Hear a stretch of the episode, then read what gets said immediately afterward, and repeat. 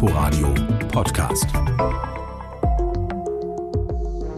Berlin zieht am Joint, Berlin snifft gern mal eine Line Koks, Berlin ist druff. Darum soll es heute gehen in der neuen Folge Die erzählte Recherche. Mein Name ist Jenny Barke und mit mir im Studio ist mein Kollege Nico Schmolke. Mit ihm gemeinsam habe ich drei Wochen lang intensiv zum Thema Berlin auf Droge recherchiert. Hallo Nico. Hi.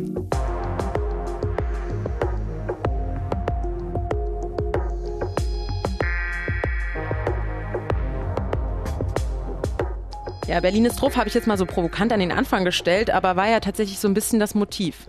Ja, also das ist so. Ich meine, viele Leute kennen sicherlich in Berlin Freunde, Freundinnen, die auch mal vielleicht gekifft haben, die irgendwelche Drogen nehmen. Das ist ja schon präsent hier im Alltag. Äh, von daher ja, war das für uns ein Thema, dem wir uns mal annehmen wollten. Genau, ich bin in dem Thema nicht nur stille Beobachterin, ich habe es gerade gesagt, ich habe mit in dem Team drei Wochen recherchiert und mit uns noch zwei andere Reporterinnen. Also sollte ich einmal kurz erwähnen, dass ich mit dabei war, aber im Mittelpunkt steht heute Nico und ähm, am Anfang stand an der Recherche, dass wir vier Reporter in einen Raum gesteckt wurden. Wir kamen aus dem Radio, wir kamen vom Fernsehen, wir kamen aus den Online-Redaktionen und sollten drei Wochen in einem Raum erstmal die Köpfe rauchen lassen. Was war denn das Ziel der Recherche?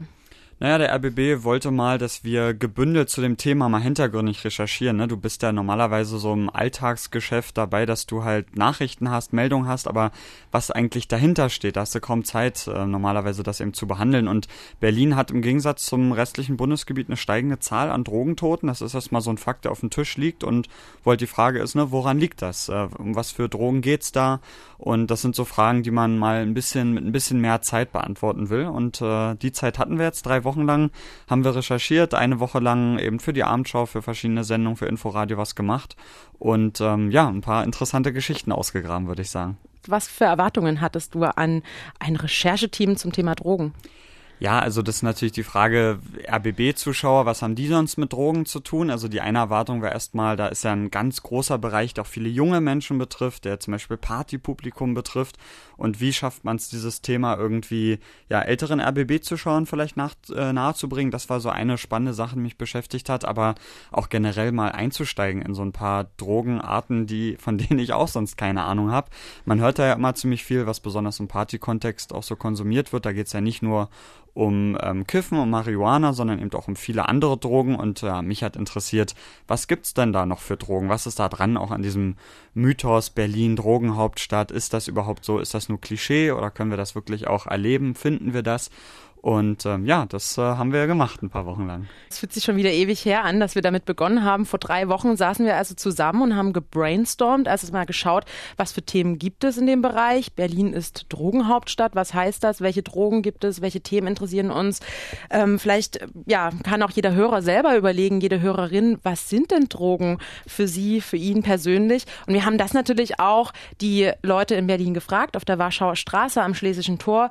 Und äh, die hatten ganz unterschiedliche unterschiedliche Meinungen dazu, was Drogen denn für sie sind. Das ist Games spielen, das ist Alkohol, das ist äh, Koffein, das ist Nikotin, Schlaftabletten und dann sind das auch noch alle Sachen, die irgendwie ähm, auf der schwarzen Liste stehen. Ja? Was ähm, definiert der Staat, was sind Drogen und was sind wirklich Drogen? Dir sagt ja auch nicht jeder, wie viel Kaffee du am Tag trinken darfst. Also rein theoretisch würde ich schon mit Zucker anfangen. Kaffee, Zucker, alles von Pilze, Marihuana und dann alles nach oben. Amphetamine, Ecstasy, MDMA, Keta, DMT und alles noch dazu dazugehört, kommt jedes, jeden Tag was Neues auf den Markt. Laut Gesetz oder laut Drogen, äh, pass auf, dass du es nicht übertreibst. Alles ist irgendwo eine Droge. Harte Drogen, wo man wirklich auch so in eine Sucht verfällt, wenn man nicht stark ist. Das heißt, alles, was so ab Amphetamin losgeht, aufwärts. Alles andere ist Genussmittel. Also ich finde, Cannabis ist eher ein Genussmittel als eine, eine richtige Droge. Cannabis gehört für den letzten Befragten also zu den Genussmitteln, nicht zur Droge. Darüber lässt sich natürlich vortrefflich streiten. Was sind für dich Drogen, Nico? Ja, also es gibt so viele verschiedene Definitionen. Ich würde mal sagen, irgendwie Mittel, mit denen ich mich berauschen kann. Ähm, aber auch das könnte man ja ganz ewig und weit betrachten. Vielleicht mein Verständnis ist dann doch eher Substanzen, die man auch einnimmt und die einen berauschen. Wobei auch da wieder die Frage ist, was ist mit Medikamenten, was ist mit Alkohol, ab wann ist was eine Droge? Ja, schwierig zu sagen. Manche würden ja eben doch sagen, es hat, glaube ich, auch gerade hier einer gesagt, ähm, auch so Glücksspiel Ähm, da reden wir aber vielleicht eher über Sucht. Ne? Was kann mich süchtig machen? Das können auch Sachen sein, die jetzt nicht wirklich unter Drogen fallen. Ähm, ich glaube, eine Definition ist dann auch zu sagen, da muss eine körperliche Abhängigkeit daraus folgen, nicht nur eine rein psychische Abhängigkeit. Also muss mit dem Körper irgendwas machen, dass er sozusagen zum Beispiel Glückstoffe ausgeschüttet bekommt und dann danach giert und es dann immer wieder haben will, dann ist es also nur eine Droge. Also verschiedenste ähm, Definitionsmöglichkeiten, aber ich glaube, das ist auch ganz wichtig hier zu sagen, Alkohol zum Beispiel, ja, was wir jetzt hier gar nicht so hm, behandelt haben in diesen Wochen, ist ja eigentlich auch eine Droge, das ist auch eine Substanz, die ich einnehme, die mich auch körperlich abhängig macht, die auch psychische Auswirkungen hat. Und ähm, ja, viele würden bei Drogen wohl nur die illegalen Sachen sehen, ne? also legal, illegal. Für viele sind Drogen, glaube ich, nur die Sachen, die illegal sind. Aber das ist dann wohl auch ein bisschen zu einfach. Wie, wie siehst du das? Was sind für dich Drogen? Ja, für mich sind das eigentlich alle Substanzen, die süchtig machen. Also ich hatte mir schon vor der Recherche gedacht, ähm, dazu gehört auf jeden Fall Alkohol dazu. Da gehören auch Medikamente dazu. Die sind aber legal, also weil es von der Pharmaindustrie auch gepusht wird. Aber, aber, Medikamente zum Beispiel ist ja wirklich ein wichtiger Punkt. Ja, ich glaube, viele haben ja auf dem Schirm dieses Thema in den USA besonders. Ne? Da liefen jetzt ja auch Prozesse, wo ähm, Kommunen prozessiert haben gegen Medikamentenhersteller, weil sie gesagt haben, die haben nicht gewarnt ihre Konsumenten davor, dass diese Medikamente auch abhängig machen, schmerzstillende Mittel. Und das ist ein Thema, das sehen wir nur, betrifft die USA, aber es betrifft natürlich auch Deutschland. Natürlich werden auch hier ganz viele Schmerzmittel genommen von Menschen und äh, über Jahre hinweg. Man kann da auch schon von Abhängigen, Medikamentenabhängigen sprechen. Also von daher ist das eigentlich auch noch ein Thema, aber das haben wir jetzt einfach ja nicht hier unterbekommen, ne? weil das ist dann eben auch keine legal, äh, keine illegale Droge in dem Sinne.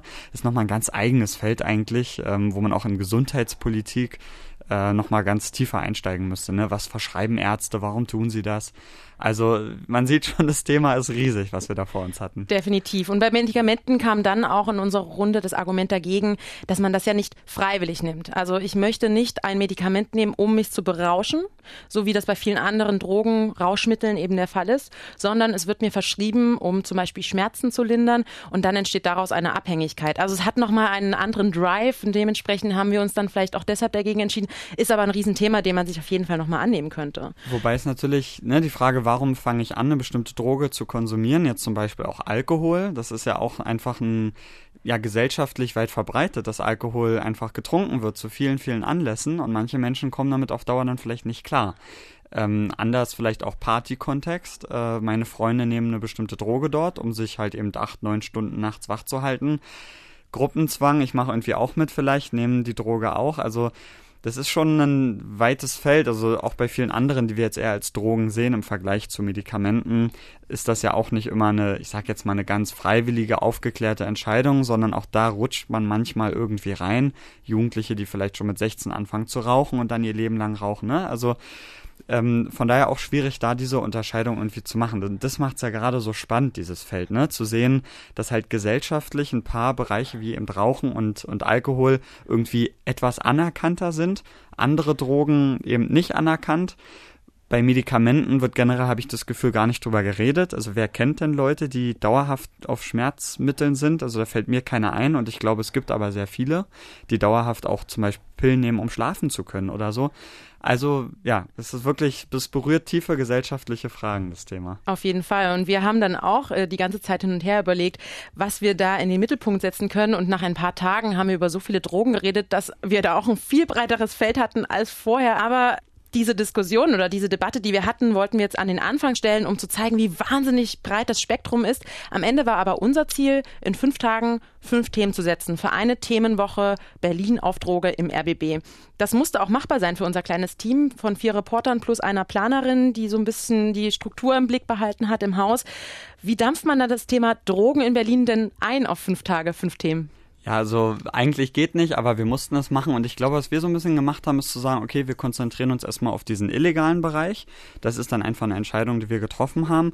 Und dann halt die Frage, was sind so Aspekte, die man, denen man im Alltag begegnet, ähm, auch im Nachrichtenalltag, wo man aber sonst nicht die Zeit hat, dem dann eben richtig auf den Grund zu gehen, ja. Und das äh, ist dann zum Beispiel diese Sache mit Kokain, ja, man hört ständig, da beschlagnahmtes Kokain und man hat schon mal was von Koks-Taxis gehört und dass es irgendwie ja in der ganzen Gesellschaft verbreitet ist, aber wie genau denn, ne? Und das ist dann zum Beispiel so ein Ding, wo man sagt, okay, lass uns da mal tiefer reingehen. Genauso so Legalisierungsfragen, ein zweites Thema, was wir uns äh, gesetzt haben, wo man sich auch so fragt, okay, wir hören immer mal wieder was von Versuchen, zum Beispiel Cannabis ähm, kontrolliert abzugeben. Friedrichshain-Kreuzberg versucht das jetzt ja auch wieder ähm, zusammen mit Berlin, dass also Cannabis kontrolliert abgegeben wird an Erwachsene.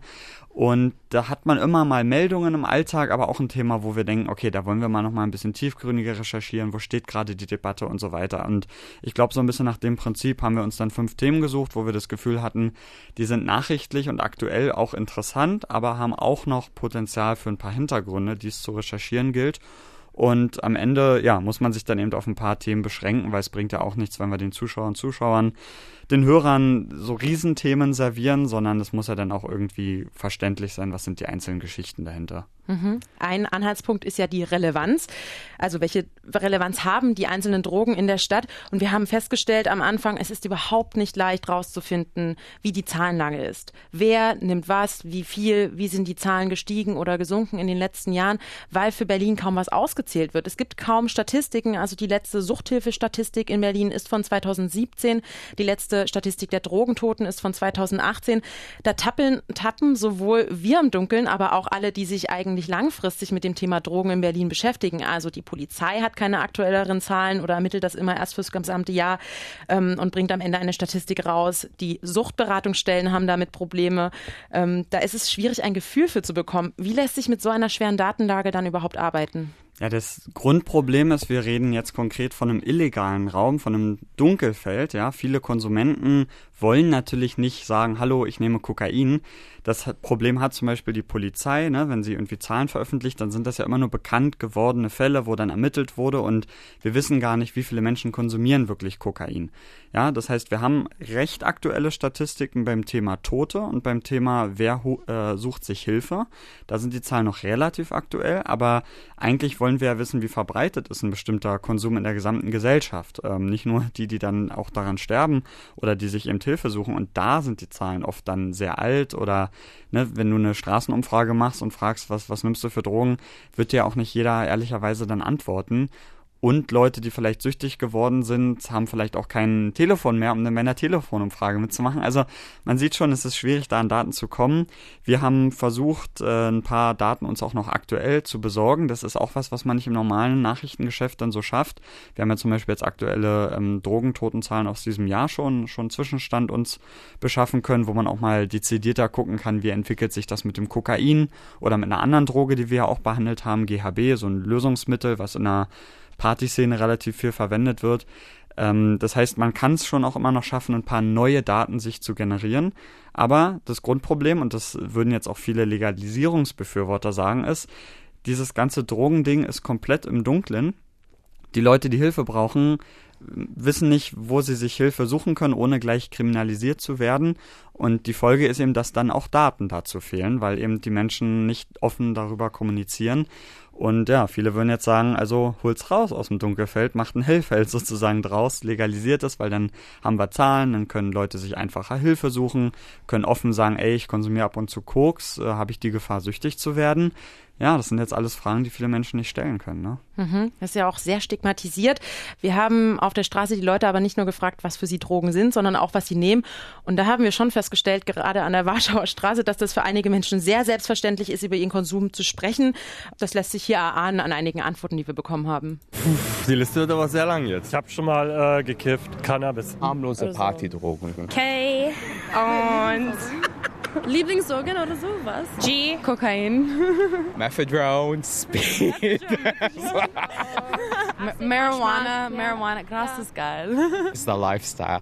Ist the lifestyle, sagt der letzte in der Umfrage. Also ähm, die drei, die wir da getroffen haben, waren Anfang 20-Jährige, die seit einigen Jahren in Berlin leben und fast jedes Wochenende feiern gehen und das ähm, mit sehr viel Humor betrachten, aber wahrscheinlich auch mit wenig ähm, ja, ähm, Angst oder zumindest einem Bewusstsein dafür, dass da auch eine Sucht entstehen kann. Und die erzählten dann auch sehr offen darüber, dass sie gerne drei Tage wach sind und jedes Wochenende ins Berghain gehen. Ähm, ja, also da sieht man schon, die Meinungen gehen da sehr auseinander manche nehmen das sehr selbstverständlich. Und ich habe vorhin so salopp in der Einleitung gesagt, dass ähm, ja alle drauf sind. An den Leuten erkennt man es aber vielleicht ein bisschen. Die Zahlen bestätigen aber auch das Bild der Drogenhauptstadt Deutschlands an manchen Punkten. Wir konnten uns dann zum Beispiel noch ein bisschen eine Tendenz zusammenreimen aus Abwasserzahlen von 2014 bis 2018. Da ist Kokain, die Substanz im Abwasser in Berlin, ähm, gestiegen. Der, die Substanz hat sich verdoppelt und ähm, Kokain scheint zum Alltag der Berliner dazuzugehören, haben wir äh, festgestellt. Und das Angebot äh, bestimmt da auch die Nachfrage mit sogenannten Kokain Lieferdiensten. Darüber wollen wir jetzt im Folgenden reden, denn das war eines unserer Recherchethemen. Ähm, einmal anrufen, einsteigen, Fuffi rüberreichen und schwupps haben die Berliner Koks frei Haus. Ähm, das hatten wir schon vor unserer Recherche gehört und wollten das dann natürlich nochmal verifizieren. Nico, du hast darüber selber einen Fernsehbeitrag für die Abendschau gemacht, hast dich mit einer Kokainkonsumentin getroffen, die mit dir einkaufen war. Und da hören wir jetzt mal rein, was sie zu sagen hat. Man hat halt Nummern, so äh, mehrere im besten Fall und dann ruft man da an oder schreibt man, hey, wir sind da und da, kannst du vorbeikommen? Äh, und dann kommt die Person halt am Auto, trifft man die im Auto und dann geht es ganz schnell. Also es ist wirklich eine Sache von fünf Minuten quasi, wenn die Person dann da ist im Auto. Ähm, ich schreibe ihm jetzt, um halt möglichst bald einen Zeitpunkt auszumachen, sodass wir dann noch vorm Feiern gehen was haben und dann auch möglichst bald in den Club können genau Adresse bitte mit Nummer, hat er geschrieben. So, das war auf jeden Fall sehr, sehr einfach an dem Abend. Ich habe da ganz viele Fragen gleichzeitig, die wahrscheinlich auch viele Hörerinnen und Hörer interessieren, weil die Resonanz auf den Beitrag war auf jeden Fall groß. Versuchen wir mal zu ähm, sortieren. Also wie hast du überhaupt diese Frau gefunden? Weil das ist ja dann doch noch ein sehr heikles Thema, was eben stigmatisiert ist. Die Leute wollen nicht in der Öffentlichkeit auftauchen und ähm, ja, wollen wahrscheinlich auch anonymisiert werden. Ja, das ist äh, tatsächlich schwierig. Der eigene Konsum von Kokain, das ist ja noch sozusagen legal in dem Sinne, weil es einfach nur eine Selbstschädigung. Aber wer denn da in ein Auto steigt, wer halt auch Kokain kauft und so, das ist dann natürlich schon sehr heikel. Also wer will sich dabei begleiten lassen? Und was ist, wenn jemand erkannt wird, wenn der Arbeitgeber das sieht und so weiter? Ne? Das sind die Fragen in diesem illegalen Feld. Und ja, also ich glaube, das ist das, was viele Journalistinnen und Journalisten machen bei solchen Themen. Man hört sich um in seinem eigenen Umfeld, äh, Freunde von Freunden und so weiter. So läuft das dann. Und dann findet man halt jemand, der sagt, ja, ja, ich äh, kaufe regelmäßig im Koks-Taxi Kokain. Und so bin ich dann eben an eine junge Frau gekommen, die äh, ich dann eben auch zu Hause treffen konnte mit einer Freundin von ihr zusammen. Also zwei Leute zu Hause in der Wohnung und ähm, ja, die wollten sowieso halt Koks kaufen und haben halt gesagt, na gut, komm halt mit, wir zeigen dir, wie das funktioniert. Aber ich habe das ja selber mitbekommen, wie das in der ersten Woche erstmal ins Stocken geriet. Du hattest mit einigen Leuten Kontakt, die erst so sagten, ja, vielleicht, aber wir müssten es anonymisieren und am Ende waren sie dann doch abgeneigt und haben dir wieder abgesagt in letzter Minute. Wie hast du letzt, äh, letzten Endes ähm, zu dieser Frau das Vertrauen gewonnen? Mit welchen Argumenten und wie hast du es dann gefilmt? Also ich finde, das ist natürlich immer ganz wichtig. Man darf da niemanden zu doll zuquatschen und so und bereden, sondern die Leute müssen von sich aus sagen, ich mache das sowieso und ist okay, wenn du dabei bist. In dem einen Fall, wo einer abgesagt hat, ging es zum Beispiel auch darum, dass sie selber den Koks-Dealer auch entfernt äh, kannte. Und dann will man natürlich auch niemanden so ein bisschen vorführen, sondern das äh, muss jetzt auch eine Person sein, die selber ihre Koks-Dealer da gar nicht kennt, damit das da auch nicht zu einem Vertrauensverlust da untereinander nochmal führt. Ähm, natürlich ist da auch eine Angst aufzufliegen in so einem Moment, ja, wenn da noch eine Kamera oder so ist, was passiert dann, was passiert, wenn ein Dealer mitkriegt, dass der hier gerade gefilmt wird. Das sind so die Ängste, die halt da waren, ne? Und da kann ich dann halt nur sagen, es war jetzt nicht die erste investigative Recherche, die ich gemacht habe und mir ist irgendwie die Verantwortung bewusst, die wir da in dem Moment auch haben. Ähm, wir hatten ja dann eine versteckte Kamera, die man so eben auch nicht einfach sieht. Und äh, deswegen ist die Wahrscheinlichkeit relativ gering, dass dann im Moment was passiert. Aber man muss dann eben schon mit der Person auch durchsprechen, ey, was machen wir, wenn der Dealer merkt, irgendwie hier geht doch nicht alles ganz mit rechten Dingen zu, weil der war natürlich nicht eingeweiht. Ne? Wir haben ja dann eine Nummer, sie hat eine Nummer gerufen, dann kam der angefahren und wir sind da rein und sie hat den Deal gemacht und wir sind wieder raus. Ne? Also er wusste davon ja gar nichts. Und ähm, deswegen vorher durchsprechen, was passiert. Wir hatten ja noch einen zusätzlichen Kameramann, der ähm, aus äh, Entfernung gefilmt hat, wie wir dort einsteigen, auch mit dem natürlich vorher genau abzusprechen, wie man das macht, was passiert, wenn der die Kamera sieht und so weiter. Ja, also ich glaube immer möglichst viel reden, Optionen durchsprechen und so weiter, dann gewinnen die Leute Vertrauen und was ganz wichtig ist in dem Bereich, viele, die Drogen konsumieren, denen ist schon auch wichtig, wenn darüber berichtet wird, dass es nicht so eine reine ja, ihr doofen Drogenkonsumentenberichterstattung ist, sondern eine, die versucht quasi diesen, diesen Spielraum abzubilden, ja, zwischen sehr aufgeklärten Drogenkonsum, den es ja auch gibt, sehr unregelmäßiger aufgeklärter Drogenkonsum, bis hin zu Leuten, die halt, ähm, ja, sehr viel konsumieren und äh, süchtig werden. Das ist ja ein weites Feld. Und jetzt nur zu sagen, Drogen sind Spritzen, die irgendwo rumliegen und alles ganz schlimm, das wollen die Leute nicht. Und äh, deswegen muss man natürlich auch ihnen aufzeigen, wir wollen mit dieser Hintergrundberichterstattung eben auch wirklich differenzieren, ja. Und dann fand diese Frau das eben gut und äh, meinte, ja, okay, dafür steht sie bereit, um das eben aufzuzeigen, wie das funktioniert, weil am Ende brauchst du auch so eine Menschen, damit wir als Journalistin quasi in diese Realität reinblicken können. Wir brauchen Menschen, die uns dahin mitnehmen und das ist ja auch manchen Menschen bewusst, ne? Bei allen Lügenpresserufen und so weiter, die es gibt, auch ich weiß nicht, wie es dir geht, aber man erlebt ja immer noch Leute, die auch sagen, ja, okay, ich will dir das zeigen, weil ich will, dass darüber debattiert wird und das ist dann schön zu sehen, wenn das mal klappt. Definitiv. Da ist auch die Skepsis, ähm, die zu durchbrechen, auch eine Chance. Also wenn die Leute am Ende sagen, ja, der Beitrag ist gelungen und ich fühle mich da jetzt auch nicht bloßgestellt. Das ist ja auch besonders bei dem äh, Kokainabhängigen, der auch noch mit in dem Beitrag war, ja noch mal wichtiger, weil der ist ja in eine Sucht hineingekommen, ja, den habe ich treffen können, den hat mir eine Suchtberatungsstelle vermittelt, ist ja auch jetzt nicht, ne, wie findet man einen Kokainabhängigen, kann man jetzt nicht auf der Straße rumfragen, da geht man dann oft über so eine Einrichtung und fragt, ob da jemand jemanden vermitteln kann und auch dem war es natürlich wichtig, dass gewarnt wird vor dem ähm, ja ungeregelten Konsum von Kokain, aber er auf der anderen Seite spannenderweise vertritt auch nicht den Ansatz, dass alle Drogen verboten werden sollen, obwohl er selber ja davon betroffen war und ja sein Leben lang jetzt gegen diese immer noch in seinem Kopf existente Sucht ja kämpfen muss. Er ist jetzt clean seit ein paar Monaten, aber auch er hat gesagt, nee, Aufklärung, Aufklärung, Aufklärung, ja.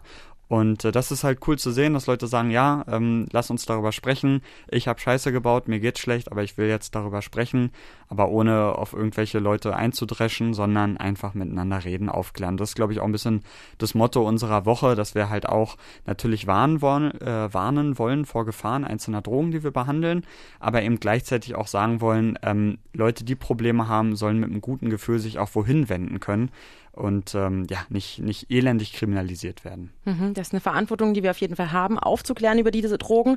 Aber andererseits haben wir ja auch äh, viele Protagonisten getroffen, die diese Drogen nehmen, die illegal sind, wie eben den ähm, Kokainsüchtigen, vor allem die Frau, die in Aktion Kokain im Lieferdienst gekauft hat, aber auch einen äh, Konsumenten von äh, GHB, einer Partydroge, die in Mode gekommen ist das ist eigentlich auch eine ganz fiese Grauzone, oder? Also mit Menschen zu sprechen, wenn auch anonymisiert, die ja eigentlich etwas Illegales tun, eine Straftat begehen. Welche Verantwortung hast du da auch als Journalist?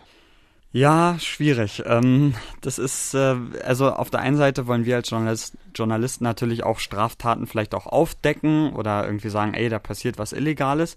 Aber ja irgendwie aus meiner Sicht immer nur, um auch Gesellschaft voranzubringen. Und jetzt eine einzelne Person, die keinem anderen schadet in dem Moment, sondern sich vor allen Dingen vielleicht erstmal selber schadet, ähm, dann irgendwie an den Pranger zu stellen, ist jetzt nicht der Sinn der Sache. Aber gleichzeitig klar, was wir immer auch deutlich machen, ist, das ist zum Beispiel eine Droge, die ist illegal. Wer sie kauft, wer damit handelt, begeht eine Straftat. Zum Beispiel bei Kokain total spannend. Wo wird Kokain angebaut? Was hängt da noch alles mit dran? Das ist ja auch nochmal eine Frage, ne? Also Südamerika, die Umweltkosten bei der Produktion von Kokain sind eine Sache, aber eben auch die Bürgerkriege, die in dem Zusammenhang äh, entstanden sind. Mexiko, die 10.000, 100.000, ich glaube über 200.000 Drogentote, sagt man allein in dem Krieg darum? Also diese Themen anzusprechen, das ist schon auch unsere Verantwortung, nicht einfach zu sagen, ach, da konsumiert jemand Kokain, alles schön und gut. Und ähm, auch ganz wichtig bei der Berichterstattung, was wir auch nicht machen, ist Leute auch noch dazu anstiften oder ihnen noch helfen, Dinge zu tun. Ja, zum Beispiel beim Kokaintaxi. Was wir legal machen können, ist so jemanden begleiten. Was ein Problem wäre, wäre zu sagen, ey, kauf du mal Kokain, wir wollen dich dabei filmen.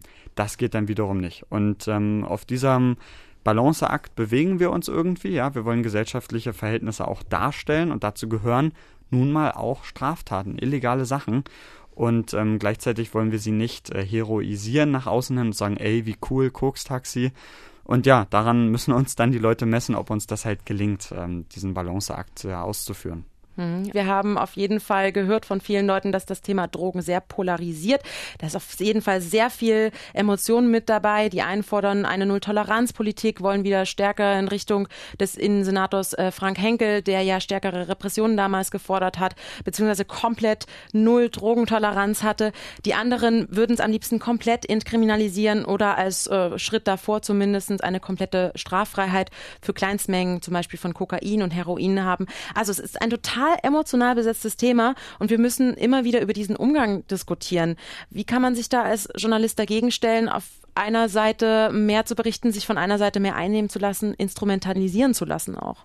Ja, es ist, ich glaube, erstmal unmöglich, da jetzt eine ganz objektive Haltung einzunehmen. Äh, besonders in dem Themengebiet kennen, glaube ich, die meisten Leute entweder Menschen, die zum Beispiel mal in eine Sucht gekommen sind. Ja, ich glaube, viele Menschen haben Alkohol kranke Menschen vielleicht in ihrer Umgebung schon mal erlebt, dann kennen viele Menschen ja auch andere, die illegale Drogen konsumieren, vielleicht äh, ja zum Feiern. Von daher ist es erstmal schwierig, sich da komplett irgendwie rauszunehmen. Ähm, aber natürlich, man muss eben aufpassen, dass man nicht ähm, auf die Linie der Leute quasi geht, die im Partykontext sagen, alles gar kein Problem, ich nehme hier nur alle drei Wochen mal die Droge, ich habe das alles voll im Griff. Ja, das ist aus Sicht vieler eine Realität, aber es gehört auch dazu, dass manche das eben nicht auf die Dauer hinbekommen dann in eine Sucht kommen. Langzeitfolgen zu manchen Drogen sind auch noch gar nicht erforscht.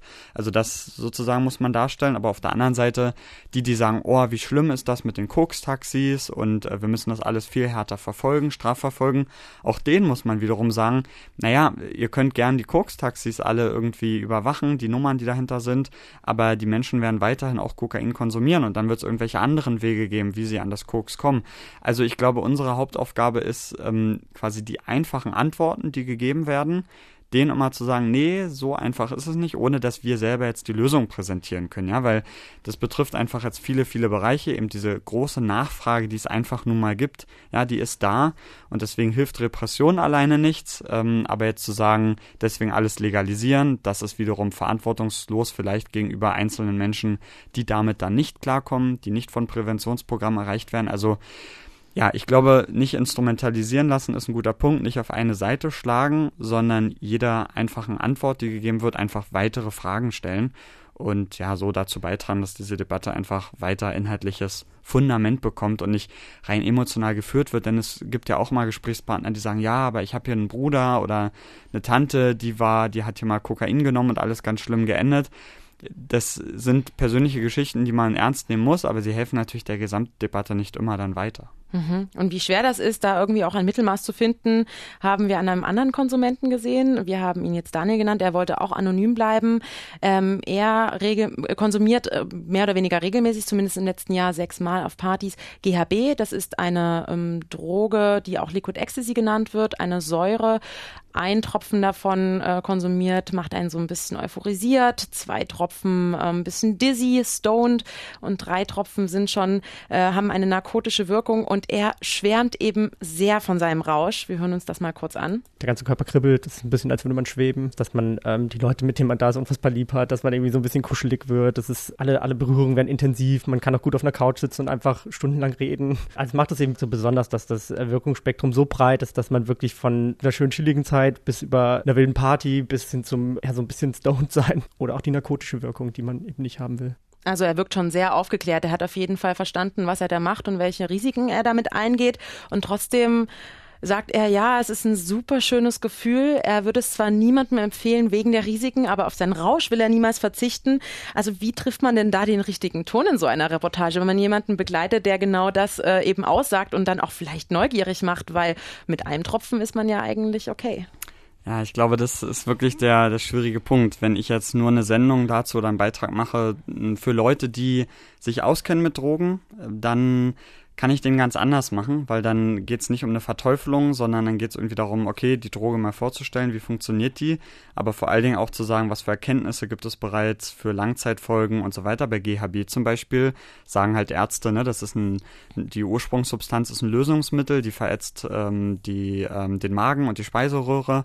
Außerdem Leute, die davon süchtig werden, das ist noch krasser als bei Alkohol. Da ist ja auch ein Entzug relativ gefährlich, wenn er ohne ärztliche Aufsicht stattfindet, weil die körperlichen Entzugserscheinungen sind einfach enorm. Und da kann man dann darüber aufklären, ohne halt einfach raufzuhauen, weil es gehört halt zur Realität, dass Leute das nehmen. Und wenn ich da jetzt einfach nur draufkloppe, das, das hilft der Person ja nicht. Ja, wir reden ja von Verantwortung gegenüber einzelnen Menschen und wir helfen keinem damit, wenn wir sagen, ihr seid alle doof, weil der Mensch nimmt diese Droge jetzt und wir wollen ihm vielleicht helfen, dass er es bewusster tut. Ja, und dann gibt es Hörerinnen und Hörer, die vielleicht generell eben allen Drogen gegenüber sagen, nee, das finden wir blöd. Ja, und da will ich jetzt ehrlich gesagt auch für ein bisschen Aufklärung sorgen und sagen, das ist eine vollkommen okaye, respektable Sicht, aber du musst respektieren, dass andere eben auch gerne ab und zu Drogen nehmen. Und wir kommen halt gesellschaftlich nicht weiter, wenn wir sagen, das sind alles Leute, die ihr Leben nicht im Griff haben, weil es gibt halt Leute, die ab und zu Drogen konsumieren, die ganz normal im Berufsleben stehen, die Familie haben, die, ich sag's jetzt mal so, wunderbar funktionieren, ja und ähm, die das Ganze sehr bewusst tun und vielleicht auch nur fünf Jahre und danach nie wieder im Leben, sondern während sie jung sind. Und auch das gehört halt dazu. Von daher ähm, ist es halt ja ein unlösbarer Konflikt, der uns wirklich, man hört es ja, wir, wir, wir versuchen ja immer gerade beide Seiten darzustellen, der uns jetzt echt irgendwie Wochen, in den ganzen Wochen immer beschäftigt hat und auch bei jeder Abnahme. Ne? Du, du bist dann mit einem Beitrag in der Redaktion und sagst hier, fertig und dann wird sich da angeguckt und dann wird gesagt, jo, aber pass auch mal auf, dass du nochmal am Ende eine Warnung stehen lässt, dass die Droge irgendwie ganz gefährlich ist ja, will ich auch, aber ich will auch gleichzeitig denen, die die Droge nehmen, sagen, ey, ihr seid nicht schlechte Menschen, sondern es gibt irgendwie Möglichkeiten, wie man es kontrolliert tun kann. Also ja, wir, wir haben immer wieder mit demselben Konflikt zu tun. Also Sie hören, es war auf jeden Fall eine sehr heikle Recherche, in der wir viel aufklären wollten, viele Lebenswelten gezeigt haben, ohne zu stigmatisieren. Ja, jeder kann sich selber informieren über das Thema. Unsere ähm, Woche, unsere Themenwoche Berlin auf Droge finden Sie auf rbb24.de, können sich da selber ein Bild machen, ob Ihnen die Berichterstattung da ähm, zu sehr in die eine oder andere Seite ausschlägt. Aber wir haben, wie gesagt, versucht, auf jeden Fall Ärzte, Suchtberater und Konsumenten ähm, zu Wort kommen zu lassen, auch welche, die äh, nach dem Entzug nie wieder daran wollen. Ja, Nico, ich danke dir für die spannenden Einblicke zu unserer Recherche. Gerne.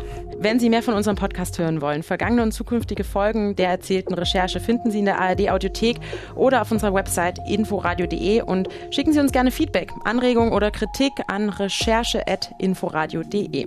Ich bin Jenny Barke, sage jetzt Tschüss und bis zum nächsten Mal.